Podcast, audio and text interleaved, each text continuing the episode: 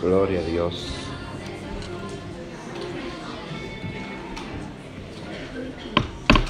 Gloria a Dios. Que el Señor le bendiga, iglesia. Amén. Mientras vamos a hacer algo, vamos a estar de pie. Quiero que se pongan de pie lo que puedan en este momento. Vamos a presentar este tiempo de estudio delante del Señor. Los que acaban de llegar pueden seguir orando y presentándose ante el Señor está bien.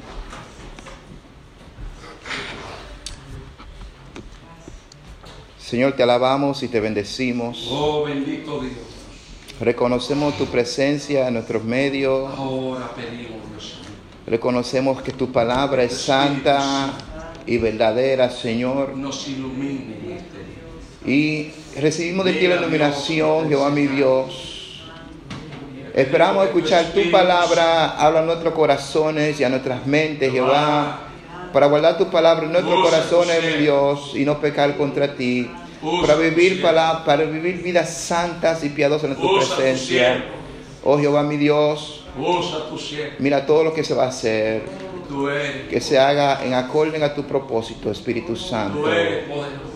Oh, en el nombre maravilloso de Jesús. ¿Pueden darle gracias al Señor?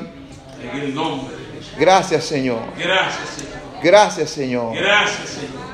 Aleluya, glorifícate en el nombre de Jesús. Y el pueblo dice, Amén. gloria a Dios. Se pueden sentar, amados. Gloria a Dios.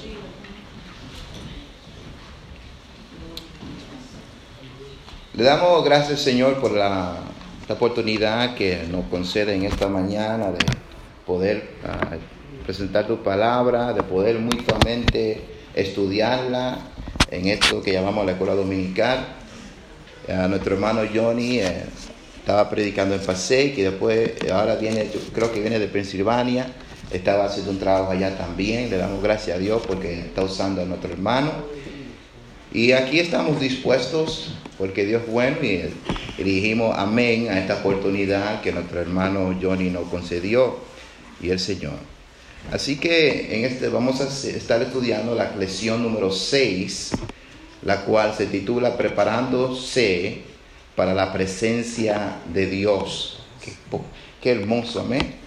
Preparándose para la presencia de Dios. ¿Cuántos están preparándose para recibir su presencia? ¿Cuántos ya se han preparado? Aleluya. ¿Y cuántos quieren prepararse aún más? Aleluya, qué lindo es Dios. Ese es el lema de la lección, preparándose para la presencia de Dios. Vamos a darle, vamos a leer el resumen eh, que se encuentra en su libro. Y dice Zacarías, perdón, resumen de la lección. Zacarías y también como Ageo, no ese estoy leyendo Esdras 5.1, ese no es, Zacarías así como Ageo le ministró al remanente que había regresado a Jerusalén después del exilio. Dios le había provisto en abundancia y sin embargo, con el correr del tiempo, ellos perdieron de vista la tarea para la cual Él lo había llamado. Restaurar el templo, el lugar de la presencia de Dios. Oigan esto, restaurar el, el templo, el lugar de la presencia de Dios. El estudio de esta semana explora la profecía de Zacarías, enfocándose en lo que significa estar ante la presencia del Señor. Esta lección es un fuerte recordatorio del valor que Dios coloca en la santidad y la separación. Así también como de la importancia de la verdadera unción y restauración transformadora. Dios le pone valor a aquellos que desean acercarse aún más a Él, porque dice la palabra en Santiago 4:8, acercaos a Dios y Él se acercará a vosotros.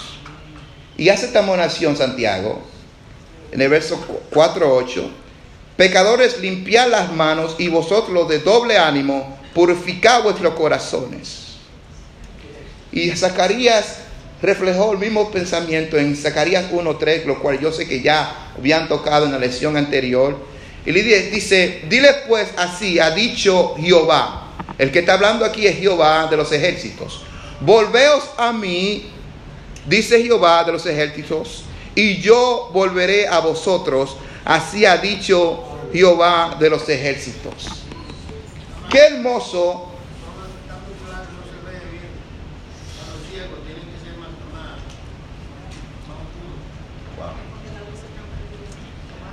Soporteme por este momentito, perdón, porque no puedo cambiarlo en este momento porque no tengo control de eso. Pero vayan a la palabra, a la Biblia, y allá puedan verlo mejor, hermano. Me excusan lo que no pueden ver. Yo, yo personalmente conozco lo que es eso. He estado 20, tantos años con lentes, so, excusa. So, de nuevo, volvemos al tema. Preparándose para la presencia de Dios. Hemos tocado dos puntos que Santiago igual como Zacarías, primeramente Zacarías dice, diles pues así, ha dicho Jehová de los ejércitos, volveos a mí, dice Jehová de los ejércitos, y yo volveré a vosotros, así ha dicho Jehová de los ejércitos. So, qué hermoso que el ser humano, aquella persona que desea acercarse a Dios, puede hacerlo y Dios va a ser recíproco en esa cercanía. Él se acerca a uno mientras uno se entrega más a Él, Él se entrega más a nosotros. ¿Qué es lo que está sucediendo? Ya como han estudiado anteriormente, ya se están cumpliendo los 70 años que había profetizado Jeremías, que el pueblo iba a estar en cautividad, y ya está llegando a la primera ola de personas a Jerusalén. Está llegando la primera ola de personas y ellos conocen que hay una promesa de que el templo va a ser restaurado y el templo para ellos no era un edificio simplemente. El templo para ellos representaba el lugar donde Dios se iba a conectar con ellos, donde Dios iba a tener esa comunión con ellos, donde Dios iba a escuchar sus oraciones y sus pecados iban a ser limpiados. Ellos estaban pensando ya que esa comunión que habían perdido en esos 70 años iba a regresar de nuevo. El lugar de la presencia de Dios tenía un lugar y ese era el templo. Sí, el primer templo que construyó Salomón fue un templo donde la presencia viajó de, bajó de tal modo que tuvieron que salir corriendo los sacerdotes porque la gloria de Dios era demasiado y salieron corriendo. Ese templo fue destruido. Ahora, regresa el pueblo, la primera ola de cautividad de Babilonia, entrando a Jerusalén. Y Dios va a usar a cuatro hombres para hacer esto. En Esdra, capítulo 5, verso 1 al 2, le invito a que lean el libro de Esdra, porque el libro de Esdra le dará más iluminación en lo que está sucediendo en esta enseñanza en el libro y lo que está sucediendo con Zacarías. Edra capítulo 5, versos 1 y 2. Dice, profetizaron Ageo y Zacarías, hijo de Ido, ambos profetas, a los judíos que estaban en Judá y en Jerusalén, en el nombre de Dios de Israel, quien estaba sobre ellos. ¿Quién estaba sobre ellos? Dios, el Dios de Israel. Entonces se levantaron Zorobabel, hijo de Salatiel y Jesúas, hijo de Josadac. So vemos aquí a Geo, a Zacarías, a Zorobabel y a, Jesúa. Zorobabel es rey, que viene siendo lo, lo mandaron como gobernador a Jerusalén, y Jesúa, que era el sumo sacerdote. Y comenzaron a, ¿qué comenzaron a hacer? A reedificar la casa de Dios que estaba en Jerusalén y con ellos los profetas de Dios que le ayudaban. Y comenzaron a reedificar la casa de Dios que estaba en Jerusalén. Y con ellos los profetas de Dios que le ayudaban. So Dios va a usar estos cuatro hombres, a Geo y a Zacarías, Zorobabel y, a profeta, y al sumo sacerdote Jesúa, para reedificar el templo, como les vuelvo y recalco, el lugar donde el pueblo de Israel entendía que la presencia de Dios habitaba y se conectaba con ellos. ¿Cree que es magnífico eso, hermanos? Por tanto, debía de haber una preparación de parte de la persona que iba a conectarse o que iba a ser parte de esta construcción nueva o de esta nueva oportunidad después de 70 años de cautividad. Tenía que haber una respuesta de parte del pueblo, no solamente el edificio, pero Dios esperaba algo de ellos también. Ellos tenían que hacer algo y el profeta Zacarías y Ageo le comunicaría al pueblo por medio de Dios qué es lo que tienen que hacer por medio de ocho eh, símbolos, eh, por medio de ocho sueños ah, y símbolos que representan diferentes etapas de lo que Dios quería que el pueblo entendiera acerca de este acercamiento. La primera, vamos a la primera parte, el primer esquema. Limpieza. Zacarías capítulo 4, verso 6.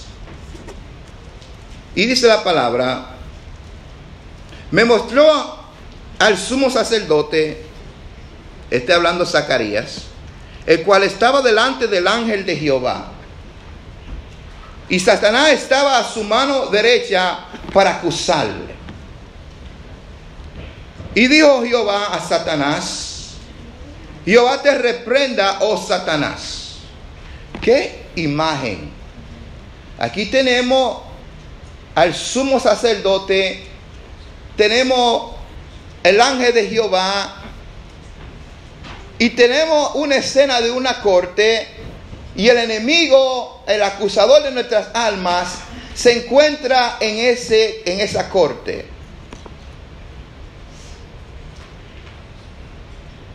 Y Dios Jehová Satanás, Jehová te reprenda, oh Satanás. Jehová que ha escogido a Jerusalén, te reprenda. ¿No es este un tizón arrebatado del, del incendio? Y Josué es- estaba vestido de vestiduras piles y estaba delante del ángel. Y habló el ángel y mandó a los que estaban delante de él diciendo, quitarle esa vestidura viles. A- y, a él le dijo, mira que he quitado de ti tu pecado y te he hecho vestir de ropa de gala. En primer lugar, ¿quién es Jes- Jos- Jos- Josué o Jesúa? Él es el sumo sacerdote. ¿Qué representa el sumo sacerdote para Israel? ¿Alguien puede, si conoce, qué representa el sumo sacerdote para Israel? Todos podemos participar. Bueno, permítame. representa, pienso yo, lo que lo verán como un, un intercesor mediante Dios y el pueblo. Amén. ¿Alguien más? Porque en ese tiempo yo tengo entendido que Dios no, Dios no hablaba con todo el mundo. Amén. Dirigía más a los, a los profetas, a, a los sacerdotes y, y uno que otros reyes, no todos. Amén. Gracias, hermana Mendoza. Prim-.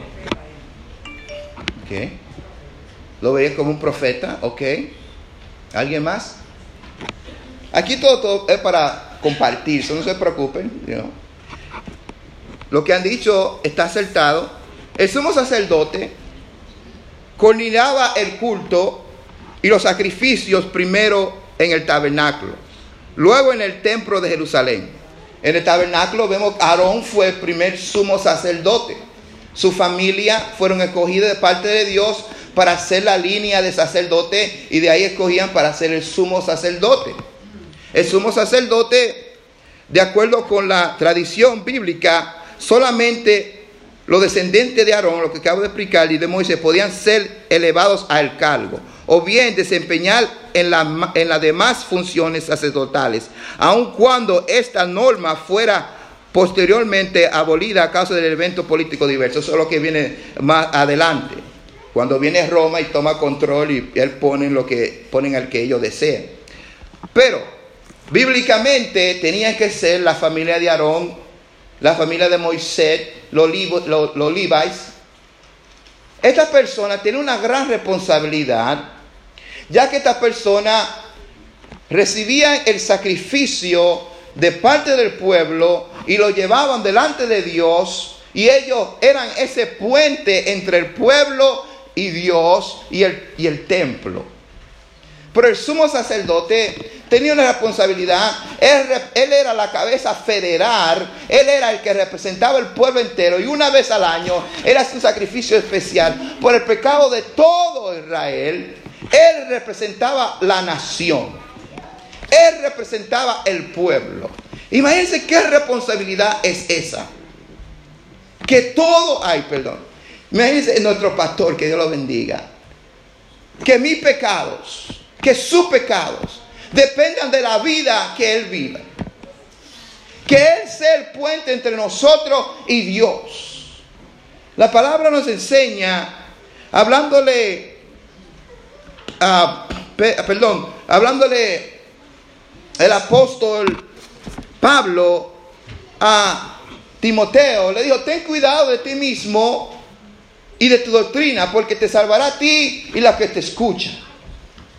Ten cuidado de ti mismo, porque te salvarás a ti y a aquello que te escuchan. ¿Por qué es eso? Nuevamente, porque sobre el ministro, sobre el sacerdote hay una responsabilidad. Aleluya. Y aquí entre el sumo sacerdote en este tiempo la responsabilidad era aún mayor, puedo decir, porque él representaba, aleluya, la nación completa. ¿Están conmigo, iglesia? Amén. Entonces, aquí en esta escena vemos que por medio de la revelación del Señor se le muestra a Zacarías, me mostró el sumo sacerdote, el cual estaba delante del ángel de Jehová y Satanás a su mano derecha para acusarle. Y dijo Jehová a Satanás, Jehová te reprenda, oh Satanás.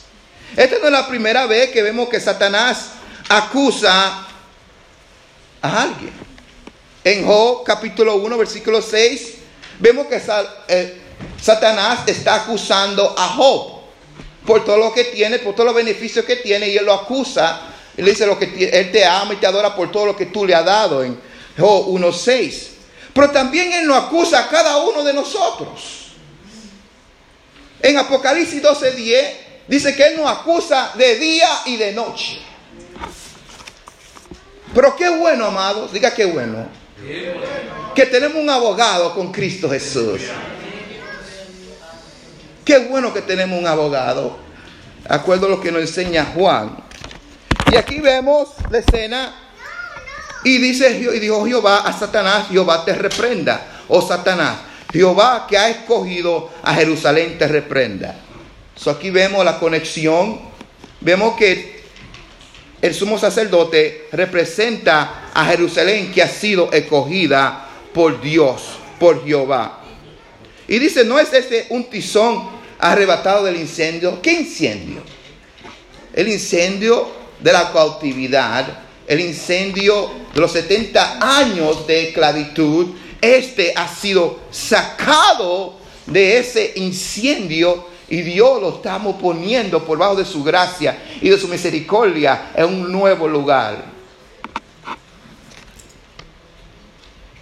Y Josué estaba vestido de vestiduras viles y estaba delante del ángel. El sumo sacerdote Dios, Dios, Dios detallado. Diga conmigo Dios detallado. Dios. Nosotros aprendimos que en Éxodos que Dios mismo le dio a Moisés órdenes de cómo sería la vestidura de sus sacerdotes. Él diseñó el color, él diseñó el, el- el- diseño, aún incluso, aún de su ropa interior, Dios diseñó todo, de los pies hasta la cabeza, hasta la mitra que iban a tener. Dios lo diseñó todo el- el- la vestidura del oficio de sacerdote, todo lo hizo Él. Y aquí vemos a este sumo sacerdote el cual se encuentra vestido de ropas viles. Y cuando leamos la nota del maestro, vamos a entender en profundidad qué clase de vileza era esta.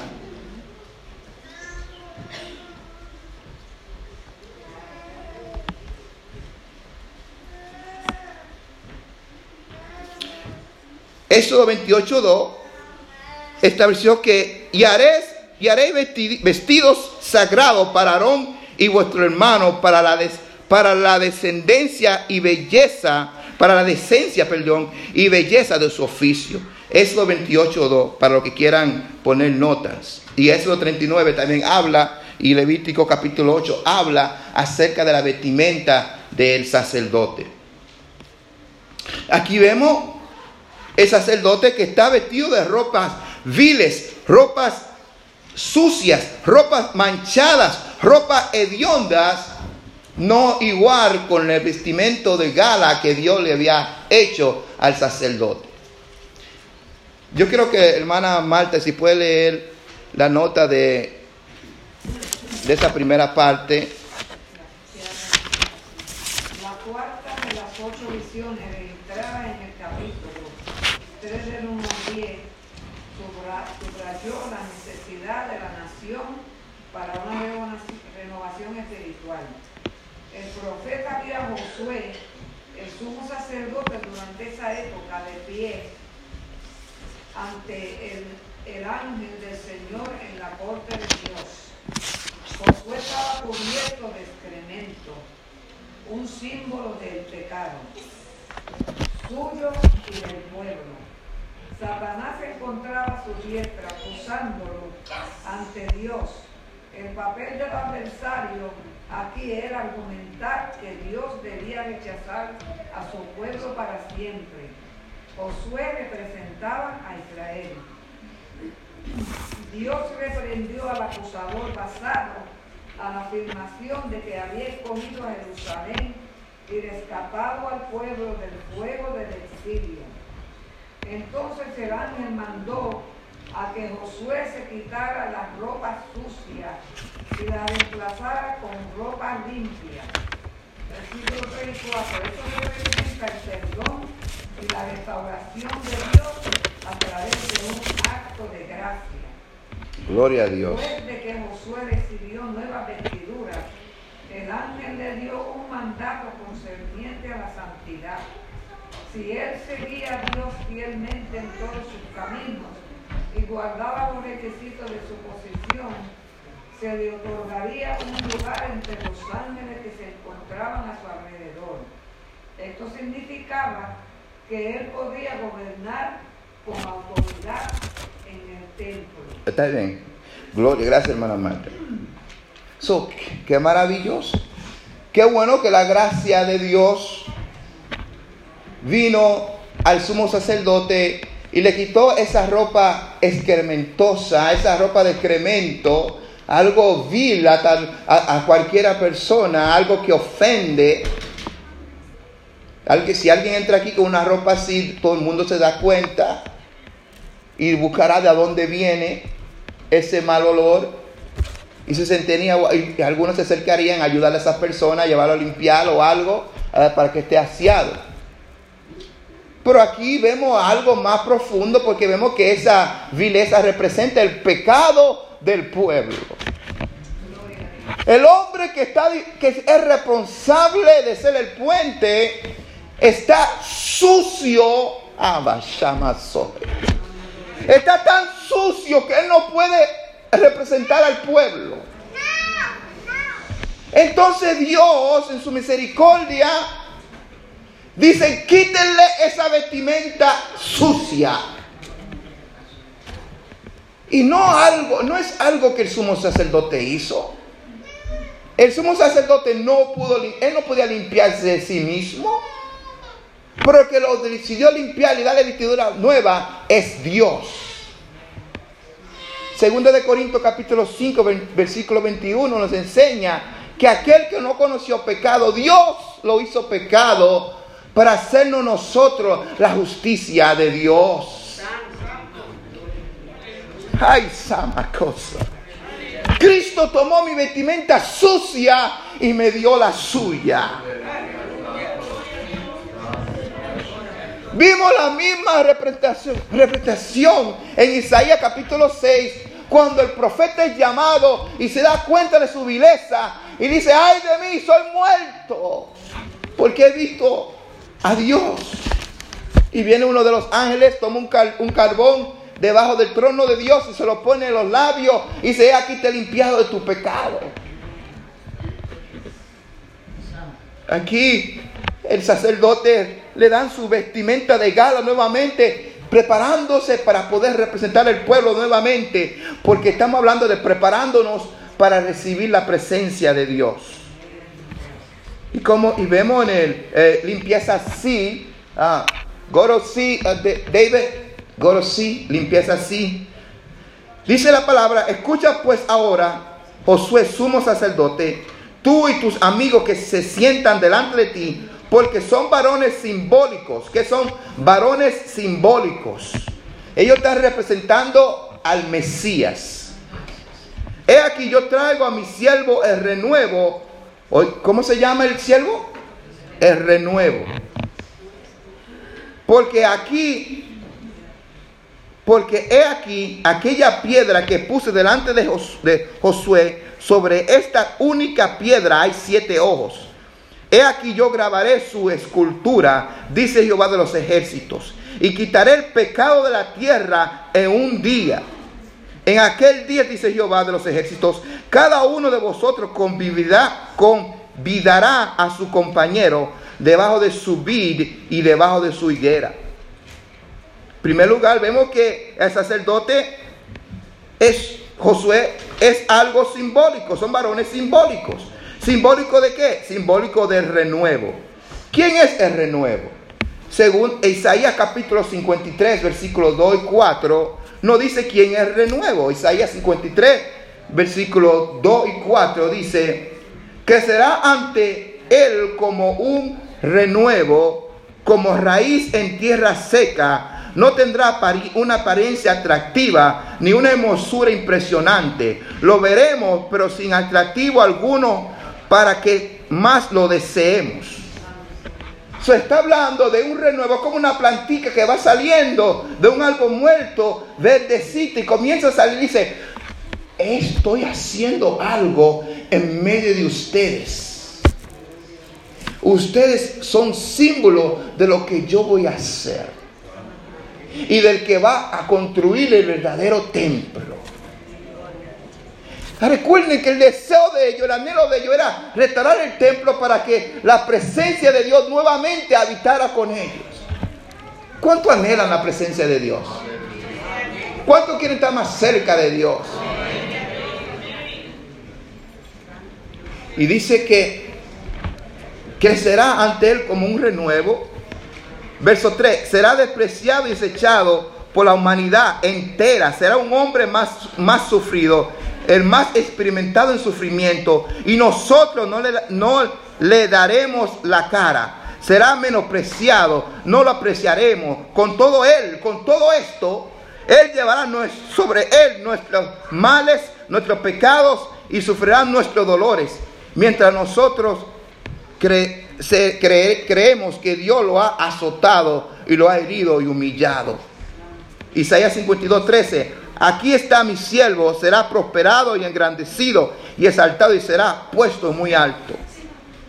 El renuevo Jesús vendría y quitaría la iniquidad de los pecadores y es el quien habría de ser el mayor su- sumo sacerdote. Él es también el renuevo prometido, ese gobierno mesiánico futuro asociado con el rey David, quien habría de venir como rey y señor de todos. So, aquí vemos a Josué, el sumo sacerdote, y vemos a Zorobabel, que lo vamos a ver más adelante, representan el sumo sacerdocio de Jesús y representa la realeza de Jesús conforme a David y, su oficina conforme al sacerdote. Qué lindo, ¿puedes decir gloria a Dios por eso? Que Dios, que Cristo tomó nuestro lugar, vino como un renuevo y nos limpió de todos nuestros pecados y maldades. Aleluya. Y dice, y quitará el pecado de la tierra en un día. ¿Quién hizo eso? Cristo Jesús. Como dijo Juan, he aquí el Cordero de Dios que quita el pecado del mundo. En la plenitud del tiempo, todo esto sería cumplido a través de su siervo el renuevo, el cual se refería al Mesías. Acabamos de leer esa parte. Isaías 53. Unción. Okay. okay, let's go to the David. Bring me to the second esquema. Unción.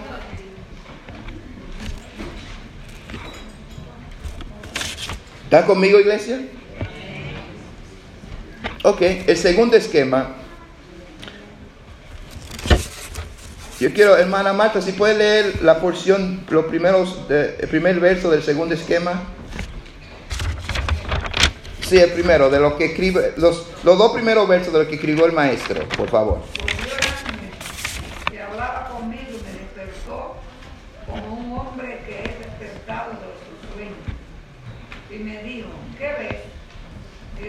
Y he mirado y he aquí un candelero todo de oro, con un depósito encima y sus siete lámparas encima del candelero, y siete tubos para las lámparas que están encima de él.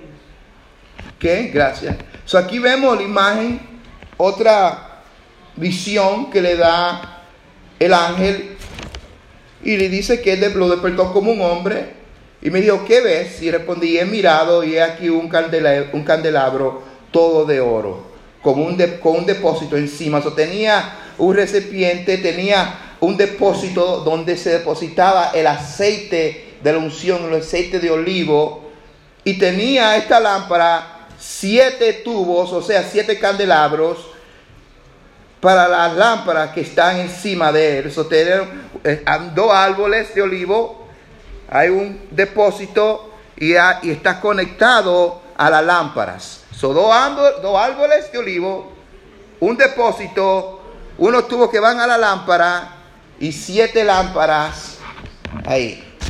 ¡Qué visión! Entonces, eh, eh, quiero que entiendan esto. El mejor intérprete de la Biblia es la Biblia. Amén. Porque hay visiones y hay eh, eh, ah, símbolos y esperamos que la Biblia nos explique. Mucha gente puede inventarse, oh, qué significa aquello, pueden tener opiniones, pero el mejor, el mejor diccionario para la Biblia es la Biblia misma. Aquí vemos, y junto a él, dos olivos, el uno a la derecha y el del depósito y el otro a su izquierda. Proseguí y hablé diciendo, aquel ángel que hablaba conmigo, ¿qué es esto, Señor mío? Él se hace la misma pregunta que nosotros, ¿qué es esto? Y el ángel que hablaba conmigo respondió y me dijo, ¿no sabe qué es esto? Y dije, no, Señor mío. Entonces respondió y me habló diciendo, y viene la interpretación de la visión que recibió el profeta. Esta es la palabra de Jehová a Zorobabel. ¿Quién es Zorobabel? El rey. Que dice, no con ejército ni con fuerza, sino con mi espíritu, ha dicho Jehová de los ejércitos. Él está diciendo, depende de la unción, depende del Espíritu Santo, no con tu fuerza, no con tus capacidades, no con ejército, sino con mi espíritu. En esta palabra, lo que se va a hacer, va a ser hecho con el Espíritu de Dios enfrente. Eso es lo que significaba la visión. Y seguimos. Y dice el- el- la, la palabra, ¿quién eres tú, oh gran monte, delante de Zorobabel? Será reducido a llanura. Él sacará la primera piedra con aclamaciones de gracia, gracia a ella. Entonces dice, vino palabra de Jehová a mí diciendo, la mano de Zorobabel echará en el cimiento de esta casa y sus manos la acabarán y conocerán y conocerás que Jehová de los ejércitos me envió a vosotros. Profeta hace una promesa y dice, esto es lo que Dios ha declarado. Y dice, esta situación que parece como un gran monte, como algo imposible, no es nada delante del hombre que Dios ha ungido para que sea hecha esta obra. El templo había estado- quedado casi por mitad. Además se había hecho la, fundación y llevan pasado 17 años y nadie lo había tocado. Por ahora viene un nuevo despertar con Ageo, con Zacarías y comienzan a, a com- comenzar a promover esto. Pero algo maravilloso es que el pueblo tenía que preparar su corazón para poder recibir el templo, el lugar donde la presencia de Dios habitaba. Ponemos, nos podemos reflejar también en, nuestra- en nuestras vidas que se ha notado cuando buscamos al Señor como iglesia, se manifiesta más libremente una expresión de la presencia del Espíritu Santo en nuestras vidas. ¿No han notado eso, amados? Porque la palabra no dice por decir acercado a mí si yo me acercaré a vosotros. Él lo hace. Cuando Jesucristo vino, Juan el Bautista fue responsable de preparar el camino para recibir al Hijo de Dios. Él fue responsable de preparar el camino para que podamos recibir al Mesías que venía. Por tanto, depende de uno mismo. Tenemos que reflexionar en nuestras propias vidas y ver, Señor, estoy preparado para recibir tu presencia. Estoy preparándome para recibir tu gloria. Estoy preparándome para acercarme más a ti. Estoy haciendo lo necesario en mi vida, lo que yo pueda hacer para poder acercarme más a ti. ¿Crees que es una buena reflexión?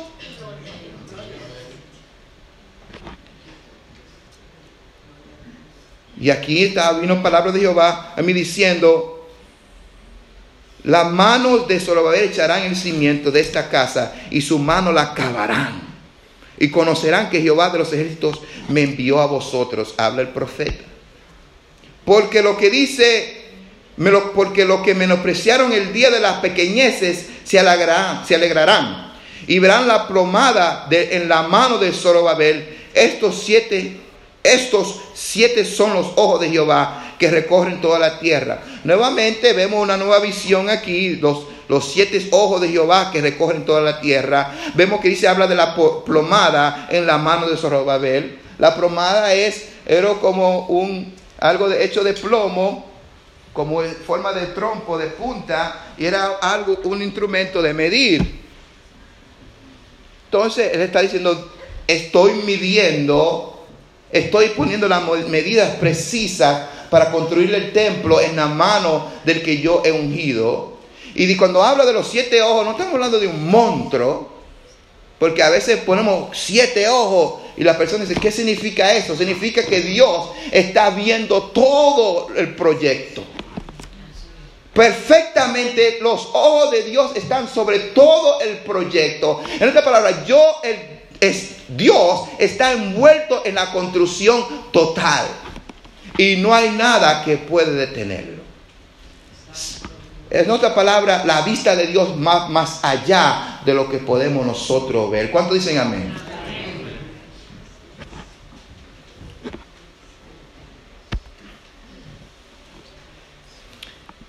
Hablé más y le dije, ¿qué significan estos? eh, Zacarías 4:11. Hablé más y le dije, ¿qué significan estos dos olivos a la derecha del, cal- del candelabro y a su izquierda?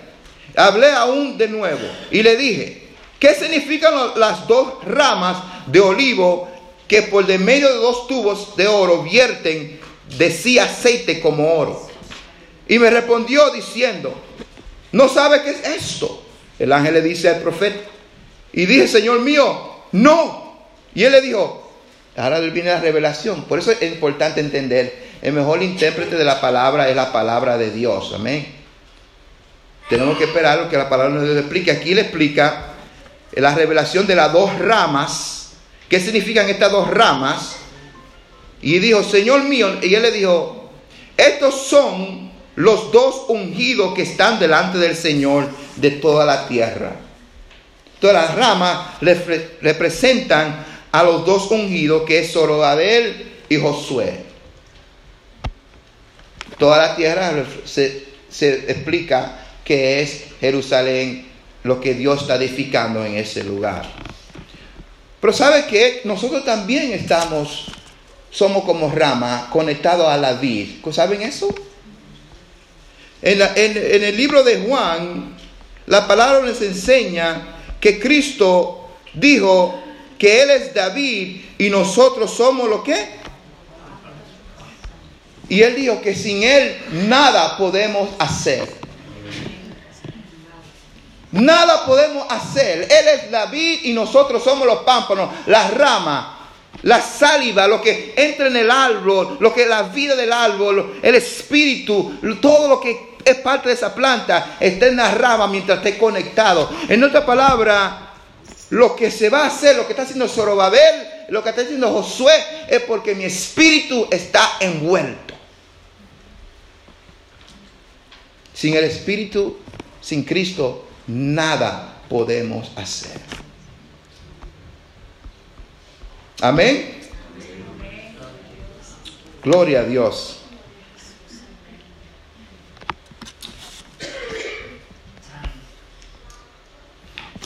David, you go to the restauración. Wow. Mas ahora no le haré con, el remanente de este pueblo, como en aquellos días pasados, dice Jehová de los ejércitos. Porque habrá simiente de paz, la vid dará su fruto y dará su producto la tierra y los cielos darán su rocío y haré que el remanente de este pueblo posea todo.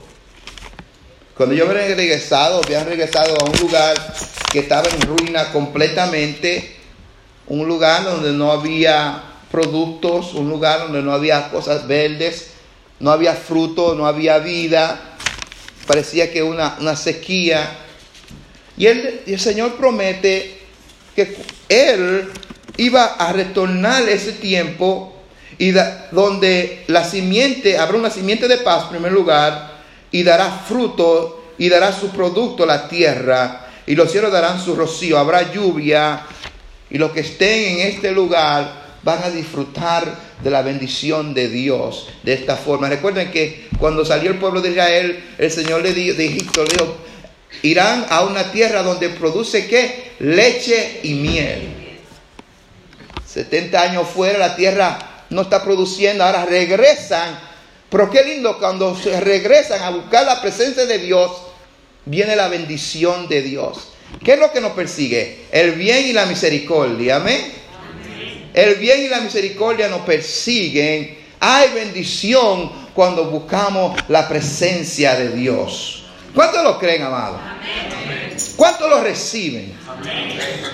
Aleluya. Si tú le quieres darle gracias al Señor en este momento, estamos muy, muy tranquilos. Gracias, Señor. Gracias, Señor, por tu presencia. Gracias, Señor, por tu amor. Gracias, Señor, por tu Espíritu Santo. Gracias, Señor, por tu presencia con nosotros, Dios mío. Gracias, Señor, mi Dios, porque sin ti, Jehová, mi Dios, sabemos que nada podemos hacer. Yo no quiero hacer nada si tú no me diriges. Yo no quiero hacer nada, Jehová, mi Dios, si tú no me guías. Bendice a mi iglesia. Bendice a mi hermano. Bendice a mi hermana. Aleluya. Sin tu presencia no podemos, Señor. Aleluya, Moisés dijo, si tu presencia no va con nosotros, no nos saque de aquí. No nos saque de aquí. Yo no quiero ir, amados, a ningún lugar. Si el Espíritu de Dios no está ahí, si la palabra de Dios no está ahí, yo no quiero ir. Gloria a Dios. La nota del maestro dice, el profeta además vio dos olivos que suplían el aceite para la lámpara. Teniendo esta imagen como telón del fondo que leemos, el que tal, el, el que tal vez sea el versículo más familiar del libro de Zacarías. No con ejército ni con fuerza, sino con mi espíritu. El mensaje es claro. La reconstrucción del templo no se llevaría a cabo a través de esfuerzo humano. Los líderes obreros y el resto de la población tendrían que depender del Espíritu de Dios. Entonces Dios derramaría su Espíritu en abundancia. Cualquier oposición sería aplastada. Ver quien había establecido el fundamento completaría la obra del templo a través del poder de Dios. Todos los líderes, todos los que son, tienen oficio en iglesia, todos los hermanos somos responsables de que la presencia de Dios more en este lugar. ¿Lo? Estamos en un éxodo espiritual. Estamos saliendo de este lugar. Pero depende del esfuerzo de todo uno de nosotros. Aleluya. Claro, no omitiendo la gracia de Dios. No estoy diciendo, no me malinterprete. Dios en su gracia y su misericordia lo hace todo. Porque de Él viene el hacer como el querer. Pero también hay algo que nosotros tenemos que hacer. Porque todos sabemos qué tan cerca de Dios estamos esforzándonos a estar. Amén. Cada uno sabemos, aquí sabemos que, pero sabemos que sin el Espíritu de Dios nada podemos hacer. Para ver restauración, para ver unción, se necesita el Espíritu de Dios.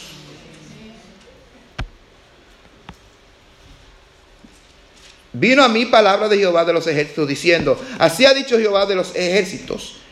Eh, estamos leyendo Zacarías capítulo 8, versículo 18 al 9. Vino a mí palabra de Jehová de los ejércitos diciendo, así ha dicho Jehová de los ejércitos. El ayuno del cuarto mes y el ayuno del quinto y el ayuno del séptimo y el ayuno del décimo se convertirán para la casa de, de Judá en gozo y alegría y festivas solemnidad, solemnidades Ah, perdón. Amad pues la verdad y la paz. Anteriormente el ayuno, mientras estaban en cautividad, era algo de dolor, era algo de sufrimiento. Pero dice el Señor que se va a convertir en medio de profeta para la casa de, de Judá en gozo y alegría. Las fiestas solemnes van a tener ese sazón nuevamente. El sazón del Espíritu de Dios. El ayuno no va a ser simplemente un ejercicio físico, sino va a ser algo con beneficio, algo con una, una respuesta recíproca de parte del Dios Todopoderoso. Va a ser algo de gozo y de alegría. La palabra nos enseña Aleluya. En Jeremías capítulo 29, verso 10 y 11. me allá lo. Aquí.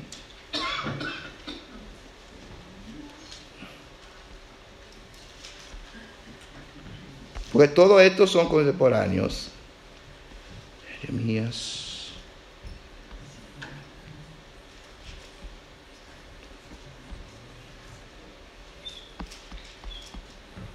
This is in This is in Spanish.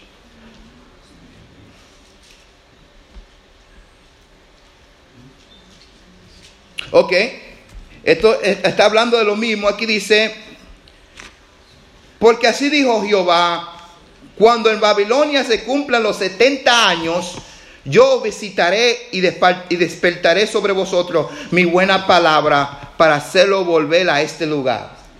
Señor había prometido que ellos iban a regresar al final de los 70 años y vemos que Ageo, Zacarías, Zorobabel, Josué, todos son parte de la primera ola que están regresando y, están y el templo está siendo reedificado después de 17 años ahí de la construcción había sido detenida. Pero dice el Señor a través de Jeremías, porque yo os visitaré y despertaré sobre vosotros mi buena palabra para haceros volver a este lugar porque yo sé los pensamientos que tengo acerca de vosotros. ¿Acerca de quién? Del pueblo escogido, de Israel. Él dice, yo conozco los pensamientos que tengo acerca de vosotros, dice Jehová. ¿Pensamientos de qué? Pensamientos de paz, no de mal, para darlo el fin que esperáis. Y dice, entonces me invocaréis y vendréis y oraréis a mí y yo os oiré. Está hablando de la restauración del templo, porque ahí que se contaba. Entonces me van a buscar y yo vendré y voy a escuchar sus oraciones. Yo sé los planes, yo sé que ustedes han sufrido. Yo sé que han pasado una cautividad, pero van a regresar de nuevo. Y yo voy a oír sus oraciones. Yo lo voy a restaurar. Yo lo voy a levantar. Eh. Y dice, y me buscaréis y me hallaréis. Algunos no la andaban buscando a Dios. ¿Dónde? ¿A dónde voy? ¿A ¿Dónde está la presencia de Dios? Y Dios dice, pero me llega un día que me va a buscar y me va a encontrar. No buscándome, ¿a dónde está Dios? ¿A dónde está su presencia? Y Dios dice, heme aquí. Heme aquí, abashacanda rojo. Me buscaréis, de con- si me- porque me buscaréis de todo vuestro corazón. A veces vienen las pruebas, vienen las situaciones, pero es para que nuestro corazón sea renovado, porque aquí vienen ahora el pueblo, viene con un corazón diferente, con un corazón contrito. Dice, me buscaréis me hallaréis, porque me buscaréis de todo vuestro corazón. Y dice, y seré hallado por vosotros, dice Jehová, y haré volver vuestra cautividad. Y seré hallado por ustedes, dice Jehová, y haré volver vuestra cautividad. Aquellos que todavía están en prisioneros vendrán, van a reunirse. Ay. Pero lo lindo es que la revelación dice que también nosotros estábamos cautivos. También nosotros estábamos en prisión, en prisión. Porque dice, os reuniré de dice, y os lo voy a reunir de todas naciones y de todos lugares a donde os arrojé, dice Jehová, y os haré volver al lugar de donde lo hice llevar. Cristo dijo, yo tengo ovejas de otro redil. Yo tengo otra vez, y dice la palabra, y habrá un solo pastor y un solo redil. Nosotros también estamos incluidos en esa promesa. ¿Cuántos lo saben? ¿Cuántos se gozan por eso? Gloria a Dios. Gloria a Dios.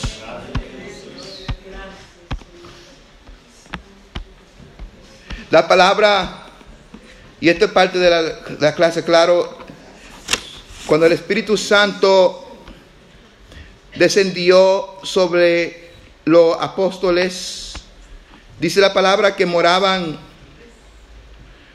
árabes y, y cre- crecentes y personas de toda lengua, de todos lugares. Y, el- y dicen que escucharon la maravilla de Dios siendo pronunciada en su propia lengua. Esto es para todos. Lo pueden buscar en Hechos capítulo 2, versículos 5 al 10, donde cuando vemos que el Espíritu Santo desciende sobre los apóstoles, los discípulos, vemos que la gloria de Dios, la palabra de Dios, cada uno la pudo escuchar en su propia lengua. El Nuevo Testamento y el Viejo Testamento, todos señalan que también los gentiles, los que somos nosotros, también íbamos a ser y somos partícipes de las promesas de Dios. ¿Cuántos cuánto se alegran de eso?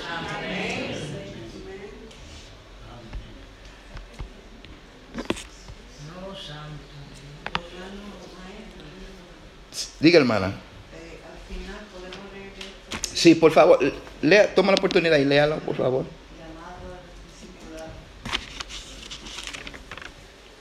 ¿Lo puede leer, hermana? Oh, no, ok. Los cristianos no tienen mayor deseo que el de estar ante la presencia de Dios. Y sin embargo, no podemos dar por sentado su presencia. Si así lo hiciéramos, comentaríamos, cometeríamos el error que cometió Judá y no arriesgaríamos a caer en pecado. La presencia de Dios nos llama a buscar a ser limpios del pecado, así también como a buscar su ayuda para dejar el pecado. Pero ante su presencia encontramos restauración y la unción para el servicio. Pase tiempo en la presencia de Dios hoy y busque su poder y limpieza para su vida. Gloria a Dios. ¿Cuánto dicen gloria a Dios por eso? Y cierro con esto, Galatas 3:26 al 28. Pues todos sois hijos de Dios por la fe en Cristo Jesús. Porque todo lo que habéis sido bautizado en Cristo, de Cristo estáis revestidos. Recuerden cuando comenzamos la clase, Josué vestido con ropas viles. Fuimos, esas ropas viles fueron quitadas de nosotros y hemos sido revestidos con Cristo. Y dice, y habéis sido bautizado en Cristo, todo lo que habéis sido bautizado en Cristo, de Cristo estáis revestido. Ya no hay judío ni griego, no hay esclavo ni libre, no hay varón ni mujer, porque todos vosotros sois uno en Cristo Jesús. Uno en Cristo Jesús. Él lo hizo, Él nos restauró y hoy podemos disfrutar de su presencia porque el telón fue abierto y podemos entrar confiadamente delante de su presencia. Que haga un aplauso al Señor, aleluya. Gracias Señor, gracias Señor, gracias Señor, gracias Señor, gracias Señor.